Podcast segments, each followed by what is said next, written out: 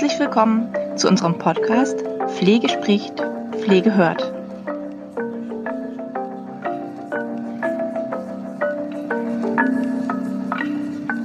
Herzlich willkommen zum zweiten Teil unserer Podcast-Folgen zum Thema der Refinanzierung bzw. der Ausbildungsfinanzierung der Pflegeausbildung.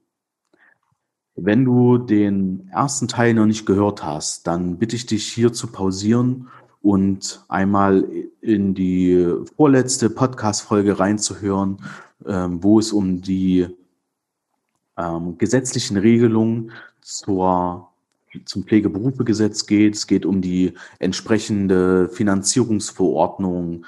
Wir gehen darauf ein, was ähm, ist ein Ausbildungsfonds in dem Moment, wie ist die Kostenverteilung und wir gehen natürlich auch darauf ein, welche Kosten dürfen denn überhaupt für die Ausbildung jetzt daraus refinanziert werden. Wir können schon mal eins versprechen, dass die Summen ähm, schon sehr, sehr gut sind, die da ähm, drin sind. Und von daher, also ich hier gern pausieren, mal in die Podcast-Folge von vor zwei Wochen reinhören. Ähm, wenn du die schon gehört hast, dann toll, dass du dabei geblieben bist. Und ich hatte dort versprochen, dass wir in der zweiten Folge etwas praxisnaher werden. Und wie können wir es noch praxisnaher machen, als auch mit einem Interviewgast, ähm, indem wir einfach in einem ganz guten Gespräch mal ein paar Fragen zum Thema der Ausbildungsfinanzierung erörtern. Ja, ist eine andere Form der, der Folgen, ihr kennt die schon, von der Folge zum Ausbildungsstart, wo die Frau Ruchnewitz mit der Frau Knoch genau auf die Elemente, die, auf die wir achten sollten bei dem Ausbildungsstart eingegangen ist. Und ich, und mit ich meine ich, ähm, ich bin der stellvertretende Geschäftsführer der Höherakademie und habe heute unseren ähm, langjährigen Dozenten, den Herrn Holger Ohm, als Interviewpartner, als Interviewgast in unserem Podcast. Ich freue mich, dass er sich bereit erklärt hat, uns auch ein paar praxisnahe Beispiele mitgebracht hat. Und er ist jetzt seit vielen, vielen Jahren für uns in sämtlichen Weiterbildungen bei uns eingesetzt, zum Beispiel in der PDL-Ausbildung. Er veranstaltet für uns auch nicht nur seit der Corona-Pause Webinare zu den Themen in der Praxisanleitung ist er ähm, jetzt auch die letzten Wochen sehr stark bei, bei uns tätig, weil, ähm, wie, sie, äh, wie du sicherlich weißt, gibt es die, gibt es die Verpflichtung der 24-Stunden-Pflichtfortbildung. Und da haben wir natürlich jetzt die letzten Wochen ähm, viele, viele Weiterbildungen absolviert und sind auch gerade dabei, haben heute schon den ganzen Vormittag mit super tollen Praxisanleitern Abschlussgespräche geführt, weil wir in unserem Ausbildungsgang der, der, des Refresh-Kurses vier Wochen lang in Gruppen arbeiten, eben die, die Praxisanleiter untereinander sich an einem Fall dran trauen und super, super tolle Ergebnisse heute präsentiert haben. Also ich bin super froh, und ähm, ja, wir gehen, wir gehen heute, wie versprochen, eben mal ein bisschen näher darauf ein, ähm, welche ähm, Kosten für die Ausbildung ihr geltend machen könnt, also welche Ansprüche habt ihr, ähm, was passiert gegebenenfalls auch, wenn jetzt mal ein Schüler ausscheiden muss, ja, oder die Ausbildung äh, von eurer Seite aus abgebrochen werden muss und am Ende haben wir noch, das verrate ich jetzt noch nicht, am Ende haben wir noch ähm, ein äh, paar Tipps vorbereitet, ähm, wie die nächsten Wochen bei euch aussehen kann in Richtung Praxisanleitung. Also holen wir den Herrn Ohm mal direkt dazu. Herzlich willkommen, Herr Ohm. Ja, hallo, Herr Karl. Einen wunderschönen äh, Tag auch an die Kollegen und Kolleginnen da draußen, die tagtäglich in der Praxis am Menschen, mit Menschen arbeiten. Ich freue mich, Herr Karl, dass ich hier heute da zu den Kollegen zu vielleicht einigen Fragen äh, äh, die Antworten vorweg liefern kann. Genau, also Sie sind ja jetzt schon auch in einigen Praxisanleiter-Refresh-Kursen, ähm, in einigen Praxisanleiterkursen auch eingesetzt gewesen, für uns tätig gewesen, auch für andere ähm, Kunden von Ihnen tätig gewesen. Und Generalistik, ne, die ist ja jetzt seit 01.01.2020 ist das Pflegeberufegesetz aktiv. Die ersten Ausbildungen beginnen äh, bis zum 15.06 ähm, sollten ja auch schon die ersten Kosten gemeldet werden. Ähm, und das ist also geschehen, da sind wir durch. Wir sind ja jetzt sozusagen im Herbst 2020 und ja, Ausbildungsfinanzierung. Was sind denn so die, die ersten Sachen, die auch aus den Kursen herauskamen zu dem Thema Ausbildungsfinanzierung?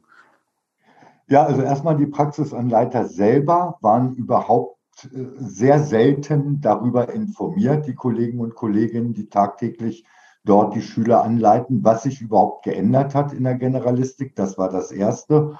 Und auf unser heutiges zweites äh, oder Hauptthema zu kommen als zweites.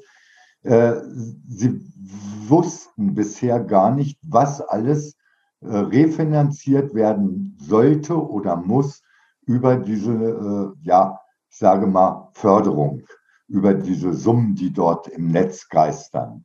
Ja. Und da ist es, denke ich, heute ganz, ganz wichtig, dass ich euch, liebe Kolleginnen und Kollegen, darüber etwas informiere, dass ihr das vielleicht auch an eure Leitungskräfte äh, weitergeben könnt, wenn die dort auch nicht Bescheid wissen, weil das wird im Grunde genommen alle Kosten, das wäre so einfach, ich könnte einfach sagen, alle Kosten werden refinanziert, die mit der Ausbildung zu tun haben. Das ist nämlich korrekt.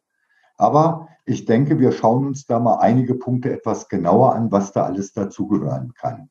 Ja, und wenn Sie jetzt in die Gespräche mit den Praxisanleitern oder werdenden Praxisanleitern oder vielleicht auch, wir haben da ja auch einen Teil, äh, wo wir die Berufspolitik in unserer PDL-Weiterbildung einfach besprechen. Da ist das ist ja mit Sicherheit ein Thema, weil ich finde, mit dieser Ausbildungsfinanzierungsverordnung hat man es ja wirklich geschafft, ähm, einen privilegierten Bereich aufzubauen, weil es gibt in Deutschland nicht viele Branchen, die von sich behaupten kann, dass, dass die Ausbildung überhaupt über solche Fonds refinanzierbar ist. Ja, äh, das ist vollkommen richtig. Das Problem ist nur, die Einrichtungen sind ja selber, das hatten Sie, Sie ja im ersten Podcast dargestellt, werden ja auch von den Ausbildungsbetrieben finanziert mit. Das heißt, die zahlen dort ein, die Krankenkassen zahlen ein, die Länder zahlen ein. Und dann kriegt jeder das raus, was er sozusagen äh, äh, in jedem Bundesland unterschiedlich, was man da an Kosten errechnet hat pro Auszubildenden in der Generalistik, kriegt der zurücküberwiesen. Das heißt, das ist in der Regel wesentlich mehr, wie er geltend gemacht hat. Und diese Summen sind in den meisten Bundesländern für zwei Jahre jetzt festgesetzt. Aber nichtsdestotrotz sollte jede Einrichtung alle Kosten erfassen, die mit Ausbildung zu tun haben, der Generalistik und natürlich gleich vorweg der erste Punkt, die Ausbildung der Mentoren und ihre Pflichtschulung 24 Stunden pro Jahr. Und alles, was damit zusammenhängt, das geht, ist also im Gesetz in der Anlage 1.b alles sehr, sehr genau aufgeführt, kann ich so als Lesetipp geben, wer das später nachlesen möchte. In der Ausbildungsfinanzierung in dem Gesetz, in der Anlage 1 unter Punkt B ist alles sehr, sehr genau aufgeschlüsselt, was mich ein bisschen gewundert hat, weil die Politik sonst nicht so genau ist, wie sie in diesem Punkt gegangen ist. Genau, und ähm, es ist ja auch immer häufig ein, ein, Thema, dass man ja in bestimmten Regionen strukturelle, strukturell andere Gegeben, Gegebenheiten hat. Und als, als ich mich mit diesem, mit dem Thema Finanzierung der ganzen Pflegeausbildung, mit den Gesetzen eben vertraut habe und dadurch, dass ja auch die Länder einzahlen, ja, in diesen ja. Fonds, ist ja sozusagen klar geworden, dass man auch über die Bundesländer ja äh, unterschiedliche Sätze hat, ja, die da zur ja. Verfügung stellen. Äh, es ist nicht so groß, wie man vielleicht annehmen mag, die äh, Schwankungen, obwohl wir innerhalb der Bundesländer von der Wirtschaftskraft ja natürlich äh, zum Teil noch massive Unterschiede haben. Aber es ist schon richtig, Herr Karl, dass in einigen äh, Bundesländern wesentlich mehr bezahlt wird wie in anderen.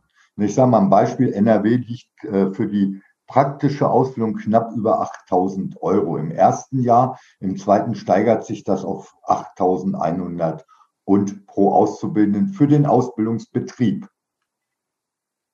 In Niedersachsen ist es, ich glaube, bei 7788. Also es gibt da schon kleinere regionale Unterschiede. Aber was man diesmal genau. ganz positiv gemacht hat, die Grundlage ist immer, das ist leider nicht zu 100 Prozent korrekt beschrieben worden. Das hätte ich mir genauer gewünscht. Immer die Grundlage ist, dass eine angemessene Ausbildungsvergütung gezahlt wird. Und bei Betrieben, die das nicht machen, gibt es sozusagen Schiedsstellen oder Aufsichtsbehörden, die das überprüfen und dann entweder kürzen oder diese äh, Zahlungen, diese Zuschüsse sogar komplett streichen dürfen, wenn dort nicht angepasst wird. Das fand ich auch ganz interessant. Es ist leider nirgendwo eine Summe genannt oder ein Rahmen von bis. Das ist leider schade. Ja, okay. Also Sie meinen jetzt, dass keine Summe der, der, der, der Mindestausbildungsvergütung ja. ähm, genannt wurde. Ah, okay, alles klar. Okay. Ja. Ähm, aber ich finde es schon mal sehr, sehr gut, dass man den Augen, das Augenmerk auf angemessen legt. Ja. Ähm, und 200 Euro Ausbildungsvergütung, ich weiß, das hat jetzt niemand, ja, aber das kann natürlich nicht angemessen sein, das ist ja völlig logisch. Und ich finde es aber gut, dass man, dass man dann gesagt hat, ähm, dass die zuständigen Stellen da einfach ähm, ja, ähm, darauf achten müssen auch. Ne? Also dass ja. nicht nur die, die Betriebe äh, da sozusagen die Ausbildungsvergütung dann festlegen, oder das können sie ja, klar, aber dass auch nochmal eine, eine separate Stelle eben sagt, hey, äh, bedenkt es bitte, weil es gibt dann, äh, es folgt das, das und das. Und das finde ich toll ähm, dass man es mit eingebaut hat. Wenn man jetzt nicht konkret geworden ist, vielleicht wird es noch, ja. Ja, äh, es ist gerade vor ein paar Tagen angekündigt worden, dass es dazu noch eine Umsetzungsverordnung geben soll, wie genau verfahren wird und auch mit Summen soll dort angeblich gearbeitet werden. Das habe ich vor einer halben Stunde im Internet gerade diese Meldung gelesen. Okay, und ähm, ah, das ist spannend. Und diese Umsetzungsverordnung, ähm, soll die dann ähm, die Ausbildungsfinanzierungsverordnung ergänzen oder soll die auf Landesebene? Ähm, Nein, die soll bundesweit ergänzen, äh, dass praktisch alle Länder ganz klare Richtlinien haben, nachdem sie ihre Länderverordnungen mit diesen äh, Ausgleichszahlungen und so weiter dementsprechend äh, ja, erstellen können. Super, das danke, ich für, auf danke der, für den Hinweis. Ja. Auf der Seite, äh, die sich mit der generalisierten Pflegeausbildung in NRW äh, befindet, gefunden unter Meldung. Ja, also spannend ist auch nochmal der Hinweis, ähm, dass natürlich äh, es wichtig ist, dass wenn Sie zum Beispiel bei einem größeren Träger ähm, äh, äh, äh angestellt sind, ja, ähm, beziehungsweise für einen äh, oder den, den im Bundesland sozusagen äh, an der Grenze arbeiten, ja, wie zum Beispiel wir haben die Hauptgeschäftsstelle in Bitterfeld, das ist in der Nähe von Leipzig. Bitterfeld gehört noch zu Sachsen-Anhalt, aber ähm, 15 Kilometer Entfernung ist dann auch schon das Bundesland Sachsen, so dass man, dass es ja auch diese Überschneidung gibt, aber man halt immer schauen muss, dass es natürlich dort je Bundesland auch unterschiedlich gehandhabt wird. Also es gibt unterschiedliche Behörden, die eben für ja. die für die Länder einge, eingeteilt wurde, äh, wurden, um die Finanzierung A, sicherzustellen und auch die Beantragung. Ich weiß zum Beispiel, dass das in Niedersachsen ähm, zudem also eine, eine Kombination aus mehreren Ämtern ist, zum Beispiel die ja. Schulbehörde mit dabei ist. Ne? Landesschulbehörde, genau. Super. Also das ist wichtig. Ähm, da auch nochmal der Hinweis, ähm, die erste, sich die erste Folge gern nochmal anzuhören. Ähm, ich werde aber in die Show Notes ja, eine, eine, ein Link zu, zu der Internetseite, zu einem, zu einem Beitrag auf der Internetseite von der Frau Knoch stellen. Und zwar hat die Frau Knoch, wie ich finde, dort eine sehr gute, einen sehr guten Überblick geschafft, ähm, weil sie hat ähm, Stand Juni alle Behörden äh, wo die Beantragung stattfinden muss, in, eine, in einer sehr guten Übersicht, plus die äh, Übersicht der Ausbildungsfonds, was jetzt, also die Europreise, ähm, in eine Übersicht gepackt und das finden Sie dann in den Show Notes. Ja, das ist ganz wichtig, der Hinweis von Ihnen, Herr Karl, für unsere Kollegen und Kolleginnen draußen an der Front, nenne ich das gern mal, dass die dort da nachgucken können, äh, was gilt speziell für mein Bundesland, solange wir da diese äh, durch die Föderalistik, durch unser System solche unterschiedlichen Ansprechpartner und auch Summen haben, dass man sich da speziell ja, für also, sein Bundesland nachgucken kann. Genau, und wir ja. wurden ja und wir wurden ja heute auch von den von den Praxisanleitern in den Gruppen auch nochmal ähm, ja nicht, also die Praxisanleiter heute in den Abschlussgesprächen, auch da haben wir ja das Thema Finanzierung mal kurz angesprochen. Auch da war klar, ja, das ist halt noch nicht so tief in der Praxis angekommen. Ne? Also da, da sind noch sehr, sehr viele Themen halt offen, wo nicht genau klar ist, äh, wie das jetzt vonstatten geht. Da fehlen Informationsveranstaltungen. Da kann man natürlich sagen, ich glaube, dass eben durch die, durch die angespannte Situation in der Pandemie natürlich wahrscheinlich auch viele, viele Informationsveranstaltungen ähm, nicht mehr funktioniert haben oder nicht mehr statt oder ausfallen mussten einfach. Und das natürlich schade. Aber ähm, da muss halt, muss halt der Ausbildungsbetrieb äh, muss, muss der Praxisanleiter sich sozusagen da jetzt kundig machen. Ja? Ja, aber ich kann jetzt gerne konkret werden und einfach mal ein paar Beispiele nennen, was alles Super, genau dadurch finanziert wird. Denke ich, dass für die Kollegen, Kolleginnen draußen was an der Hand haben, weil das ja oft auch so in Absprache mit Leitungskräften oder Budgetverantwortlichen zu äh, Fragen oder Problemen kommt. Also generell sagt dieses äh, Ausbildungsfinanzierungsgesetz in der Anlage 1b aus, alles, was die Aus- und Fortbildung von Praxisanleitern äh, beinhaltet, ist anrechenbar. Dazu gehören zum Beispiel Lehrgangskosten, wenn Sie den drei Tage Refresh-Kurs machen, egal in welcher Form, Sie bei Höher da äh, äh, diesen einen Monat lang dran teilnehmen an diesem Online-Kurs oder ob Sie in-house sich da jemanden ranholen. All diese Kosten sind finanzierbar für den Lehrgang an sich. Das Gehalt der Mitarbeiter, die daran teilnehmen, weil sie ja für die Zeit von der Arbeit freigestellt werden, kann damit eingerechnet werden. Wenn sie irgendwo hinfahren müssen, die Fahrtkosten können vom Arbeitgeber äh, berücksichtigt werden, wenn er die natürlich dementsprechenden Mitarbeitern erstattet. Äh, die Treffen mit Kooperationspartnern, wenn Sie zum Beispiel mit den Schulen und den anderen Ausbildungskooperationspartnern, wenn ihr euch da trefft, all diese Kosten sind dazu äh, da, dass sie angerechnet werden können, angegeben werden können.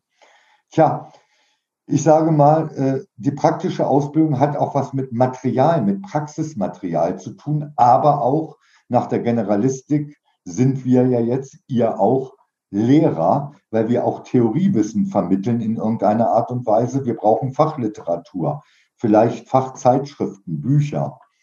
Äh, all diese Kosten sind anrechenbar, können dort äh, über diese äh, Ausgleichszahlungen ja beglichen werden, wenn sie angegeben werden sind. Wenn man irgendwelche Übungsmaterialien kaufen muss, da habe ich noch einen ganz anderen Tipp, bitte nichts kaufen, was nicht sein muss die Firmen sind immer noch sehr spendabel.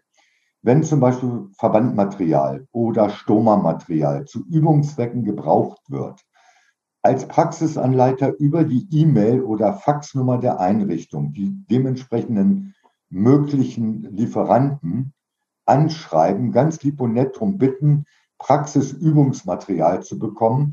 Äh, wenn ich das mache, ich habe einen halben Keller anschließend voll, wenn ich vier, fünf Firmen anschreibe wenn ich sage, dass ich in der Fort- und Weiterbildung arbeite, die suchen Multiplikatoren natürlich für ihre Produkte. Und wenn man dann von mehreren mischt, ne, sein Übungsmaterial in der Anleitung mit den Auszubildenden, dann hat man keine Firma bevorzugt, aber man hat Material da. Weil in der Altenpflege ist das Problem, da habe ich sowas nicht. Da wird das rezeptiert vom Hausarzt, äh, Verbandmaterial für Oma Schulze. Und ja, dann müsste ich ihr das wegnehmen und dem Arzt sagen, ja, ich habe das verdaddelt, äh, weil ich einen Schüler erstmal trocken angeleitet habe. dann gibt es eventuell Ärger. Und das kann man vermeiden, indem man so viel Material sich einfach anfordert bei den Firmen. Oder wenn wieder Messen stattfinden, auf dem Messen Kontakt aufnehmen. Ne? Also das sind Möglichkeiten, dass man das Material auch kostenlos kriegt, um einfach sozusagen eine Entlastung zu schaffen. Ja, was viele gar nicht wissen, Raumkosten sind zum Beispiel anteilig anrechenbar. Wenn Sie sagen, wir haben einen Besprechungsraum in der Einrichtung und der wird einmal die Woche von den Praxisanleitern genutzt, könnte man die Raumkosten, ob es Mietkosten sind, ob es äh, ja Energiekosten sind, anteilig abrechnen. Oder wenn man mal Räume außerhalb anmietet.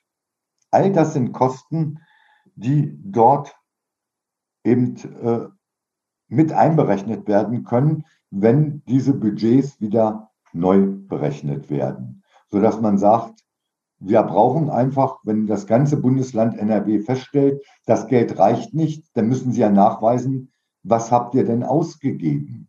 Ne?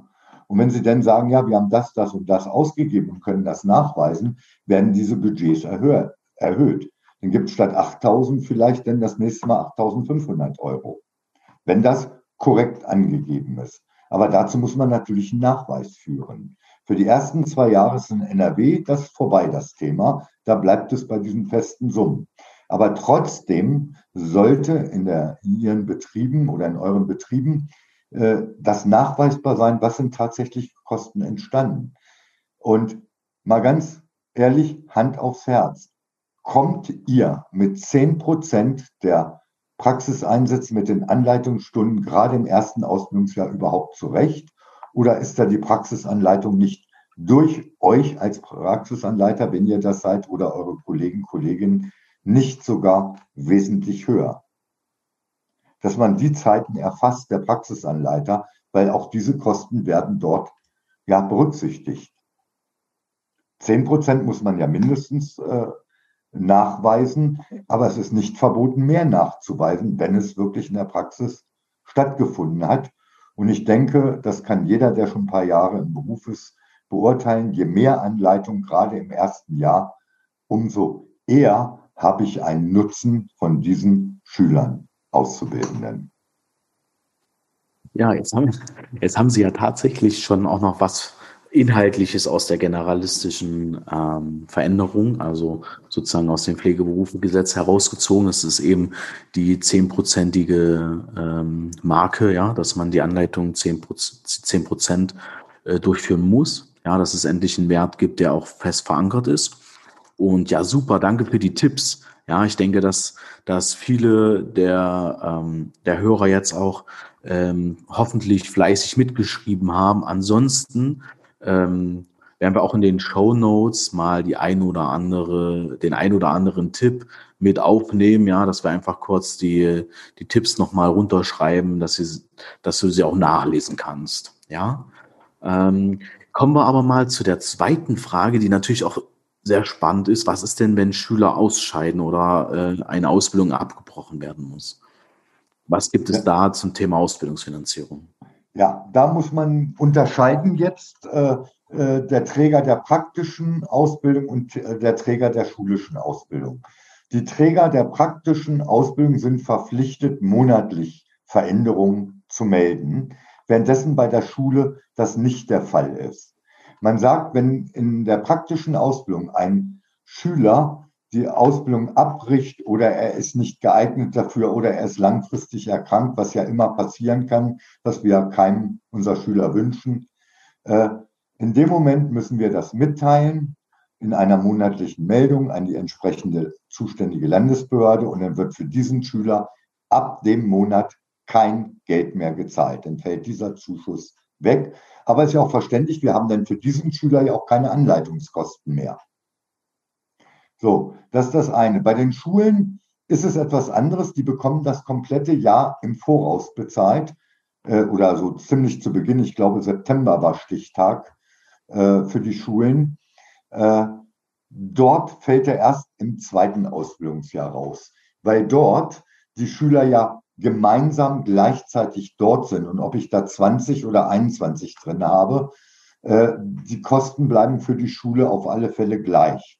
Und deshalb hat man gesagt, bei den Schulen wird das jährlich angepasst, die Zahlen, und in den Betrieben monatlich. Das ist so der einzigste Unterschied. Aber ich denke, das ist auch akzeptabel. Ja, ja.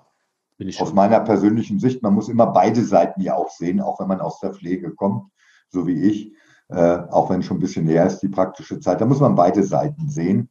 Und die Schulen haben einfach einen ganz anderen Kostenfaktor, unabhängig von der Schülerzahl, im Gegensatz zu den Betrieben. Ja, ja, ja, ja. Ja, super, super. Also das ist schon wichtig. Also, ähm, also um das nochmal kurz zusammenzufassen, aus der ersten, eine Kombination aus der ersten und aus der zweiten Phase. Also zum einen ist es schon mal wichtig, also wirklich zu wissen, was für Kosten darf ich denn ein, also reinpacken ähm, in die in die äh, Meldung an die an die an die zuständigen Stellen. Ja, das ist immer zu einem 15.06. eines Jahres ist äh, ist die Meldung ähm, möglich. Richtig. Und dann wird das festgesetzt.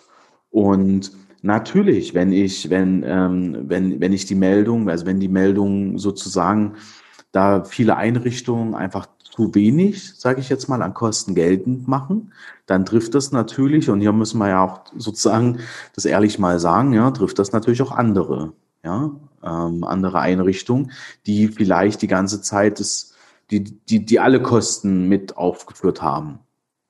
Also die Kostenbestandteile, um, der, Herr, der Herr Ohm hat es zwar schon mal gesagt, findet ihr in der Anlage 1 in der Ausbildungsfinanzierungsverordnung. Ja? Buchstabe B für die äh, betrieblichen Ausbilder. Super, super, super klasse. Und ähm, auch hier, ich habe das in der ersten Folge auch schon gesagt, ähm, würde ich einfach darum bitten, einfach mal reinzuschauen. Das ist natürlich nicht, nicht ähm, das Wichtigste, weil tendenziell muss man hier natürlich auch irgendwie den Betrieb mit ins Boot holen. Das heißt, ähm, hier sehe ich natürlich auch die PDL ähm, der Einrichtung, ähm, die Leitung der Einrichtung einfach mit im Boot. Ja, das ist meiner Ansicht nach oder auch unserer Ansicht nach eben nicht alleinige Aufgabe der Praxisanleiter, Richtig. Sondern es ist eine der gesamten, der gesamten Führungsebene. Von daher ähm, nehmen Sie es gern mit auf einen To-Do-Zettel in eines der nächsten Leitungsmeetings, sprechen Sie es an, äh, sollten Sie es nicht schon gemacht haben. Ja? Nehmt es einfach mit rein und ja, genau da kommen wir zu der, zu der abschließenden Frage. Und die ist natürlich, was können wir denn noch auf den Zettel schreiben? Was sollten die Praxisanleiter Ihrer Meinung nach, Herr Ohm, tun? Was sollten die Leitungskräfte? Weil wir haben ja natürlich nicht nur Praxisanleiter in, in der Hörerschaft, sondern viele, viele andere ähm, Pflegekräfte, die diesen Podcast hören. Ähm, was sollten die jetzt in, natürlich mit Blick auf die Ausbildungsfinanzierung tun, aber vielleicht auch äh, vielleicht mal gesplittet, äh, wenn wir sagen, wir sagen äh, ein Tipp für die Leitung, ein Tipp für die Praxisanleitung, ein Tipp für die Pflegekräfte und ja. dann haben wir ja noch zwei Tipps, die Sie frei wählen können. Gut, Herr Karl, einen Teil habe ich ja schon mal angedeutet. Ja. Äh, für die Praxisanleiter ha, äh, habe ich einen Tipp, der auch für alle anderen Zuhörer gilt. Lebenslanges Lernen gilt für alle die in unserem Beruf arbeiten, egal in welchem Qualifikationsrahmen. Weil äh, ich kann das etwas beurteilen aufgrund meines Alters. Ich bin jetzt über 40 Jahre im Pflegebereich tätig in verschiedenen Funktionen und Bereichen. Jetzt die letzten Jahrzehnten mehr in der Fort- und Weiterbildung, davor aber auch in der Praxis, aber auch in Leitungsfunktionen. Äh, und ich kann sagen, auch ich muss heute noch jeden Tag lernen. Und wir können uns nur weiterentwickeln. Wir können unsere schwierige Aufgabe nur dann erfüllen, wenn alle Mitarbeiter äh, ja sich selbst weiterbilden. Und für die Leitungskräfte mit dem Zusatz, bitte bei Fort- und Weiterbildung nicht die Helferlein vergessen, die Fleißigen, die keine dreijährige Ausbildung haben. Das ist unser Grundgerüst und auch die müssen geschult werden. Ich bin froh, dass ich viele Kunden habe, die das so sehen, wo ich regelmäßig auch die Assistenzkräfte die Helferlein oder Betreuungskräfte in vielen Bereichen schulen kann mit meinem Team. auch für äh, die Höherakademie. Ne? Und das finde ich ganz, ganz wichtig. Ja, für Praxisanleiter habe ich jetzt etwas, was Sie und den Umgang mit den Vorgesetzten betrifft. Oder euch. Ihr müsst eure Leitungskräfte von der Notwendigkeit überzeugen, dass die Praxisanleitung für mich das wichtigste Marketinginstrument für Personalakquise ist. Wenn ihr die Leute vernünftig ausbildet, anleitet, dann ist die Chance da, dass der Auszubildende, entweder wenn er im Fremdpraktikum bei euch war oder wenn es euer eigener Schüler ist, dass er nach der, den drei Jahren, wenn er die Ausbildung abgeschlossen hat, auch im Betrieb bleibt. Und es ist ja momentan der Markt hart umkämpft. Äh, das heißt, wenn ich jemanden finde, den klaue ich woanders oder der ist woanders weg, weil es ihm da nicht so gefallen hat. Und meine Erfahrung auch im Umgang mit Schülern im dritten Ausbildungsjahr sagt mir, die gehen nicht dahin, wo sie vielleicht 50 Cent mehr bekommen. Das ist gar nicht ausschlaggebend, sondern ganz oft das Argument, da kann ich immer fragen, da ist jemand, der hat mir toll alles beigebracht, der ist geduldig gewesen, auch wenn ich manches etwas langsamer gelernt habe. Das sind so Aspekte, die ich ganz, ganz wichtig finde als Tipp für die Praxisanleiter, dass sie das nach oben verkaufen. Und falls die Leitungskräfte das bei Ihnen noch nicht ganz so sehen, versuchen Sie die mal auf Ihre Sichtweise zu bringen, dass sich also Ausbildung lohnt, wenn sie vernünftig passiert. Äh, dann generell finde ich noch als Tipp äh, die Materialbereitstellung. Äh, zum Material gehört für mich auch ein Raum dazu.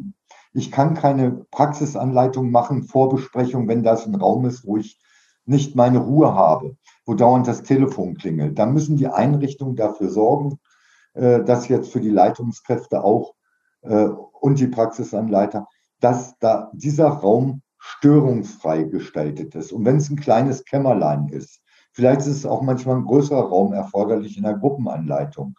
Und das muss von allen respektiert werden. Wenn dann ein Schild vor der Tür hängt, bitte nicht eintreten, äh, äh Praxisanleiter-Meeting oder ähnliches oder Anleitung äh, äh, heute, dann muss das respektiert werden weil das kennt jeder, je mehr Einflüsse von außen sind, umso mehr Störfaktoren da sind, umso weniger bleibt oben hängen. Beim Schüler, vielleicht vergisst der Praxisanleiter was Wichtiges. Das finde ich ganz wichtig. Und für alle Mitarbeiter gilt, wir wollen alle individuell einen persönlichen Arbeitserfolg haben. Wir wollen Zufriedenheit haben. Wir wollen Anerkennung haben. Da gibt es eine Grundvoraussetzung, was die Schüler jetzt in der Generalistik ganz extrem lernen.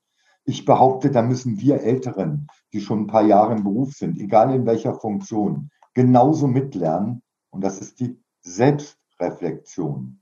Wir müssen uns kritisch jeden Tag selbst hinterfragen, was war in Ordnung, was kann ich vielleicht anders oder besser machen. Und wir müssen auch zu unseren Fehlern stehen. Wir sind Menschen, wir sind keine Maschinen oder Computer. Das heißt, wir dürfen auch mal Fehler machen, aber wichtig ist, wir müssen aus diesen Fehlern lernen. Wir müssen sie erkennen, wir müssen sie aber auch zugeben. Das ist so ein Tipp, den ich jetzt so als letztes für alle Mitarbeiter im Gesundheitswesen in der Pflege habe, Herr Karl. Super, vielen, vielen Dank. Und ich denke, dass äh, ja, unsere Hörer mit den äh, Tipps sehr, sehr viel anfangen können. Ja. Ähm, und ja, wir sind tatsächlich auch schon am Ende unserer, äh, unseres zweiten Teils angekommen.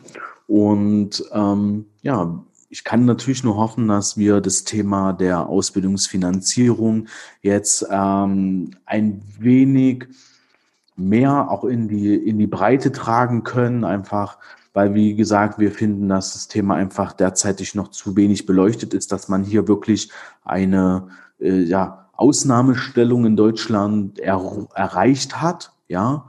Und von daher ähm, an alle Hörer, die sagen, hey, ich habe einen Kollegen und einen Bekannten, der sollte das auch erfahren, äh, teilt doch einfach diese Podcast-Folge mit ihm und informiert ihn über dieses Format und er kann dann ja oder er oder sie kann ja dann selbst entscheiden, ob das für ihn halt ein Thema ist, ja. Ähm, nichtsdestotrotz würde ich euch bitten, ja, folgt uns auf iTunes, auf ähm, Amazon Music, äh, auf äh, Spotify und lasst gerne eine Bewertung da, äh, gern auch äh, Feedback, äh, Kritik. Wir können auch immer nur schauen, was können wir in unseren Formaten verbessern. Und ja, ähm, natürlich wollen wir immer sehr nah an unserer Hörerschaft dran sein. Also, wenn ihr Themenvorschläge habt, dann geht auch einfach auf euren Podcast-Hoster des Vertrauens, vielleicht den, wo ihr es gerade hört, und gebt einfach auch einen Themenvorschlag ab. Wir sind super, super ähm, happy, wenn wir einfach ein paar Themenvorschläge von euch bekommen, die wir in, in so einem Format einfach auch umsetzen können, wo wir vielleicht in einem Interview oder auch die Frau Huchnewitz dann als, als Aufzeichnung in einem, in einem Dialog, in einem Monolog, in, da einfach äh, in die Tiefe gehen kann. Und ja, mir bleibt ähm, jetzt noch ähm, für die Aufmerksamkeit zu danken. Und zur heutigen Zeit, ähm, wo wir kurz, kurz, kurz, ähm, kurz im Lockdown schon sind, also wir nehmen die Folge jetzt ähm, am 30.10. auf, erscheinen wird sie äh, am 5.11. Da sind wir ja schon im Lockdown-Light, also von daher ähm, bleiben Sie bitte gesund. Ähm, ich drücke Ihnen die Daumen, dass ähm, Sie auch die Einrichtung, äh, Sie, also ihre, eure Einrichtung davon verschont bleibt. Und ähm, ja, ich freue mich einfach, wenn ihr die nächsten Folgen dann einfach weiterhin verfolgt. Nach meiner Folge ähm, kommt wieder die Frau Ruchnewitz mit einem sehr spannenden Thema. Wenn ihr da Interesse habt, guckt einfach mal auf onair.höher-akademie.online. Da seht ihr dann die, den kompletten Themenplan, was die nächsten Folgen sind. Und ja, ähm, Herr Ohm, vielen, vielen Dank für, für Ihre Zeit, für die Inhalte, für ähm, Ihre Erfahrung und den Praxisbezug. Und ja, vielleicht können wir uns ja in, ein, in einem anderen Thema, vielleicht sogar zur Generalistik einfach nochmal zusammentreffen und darüber sprechen. Vielleicht mit ein paar weiteren ähm, Information oder aber dann, wenn die Umsetzungsverordnung raus ist, vielleicht auch nochmal zu dem Thema der Ausbildungsfinanzierung. Ich bedanke mich auch und wünsche auch allen Gesundheit.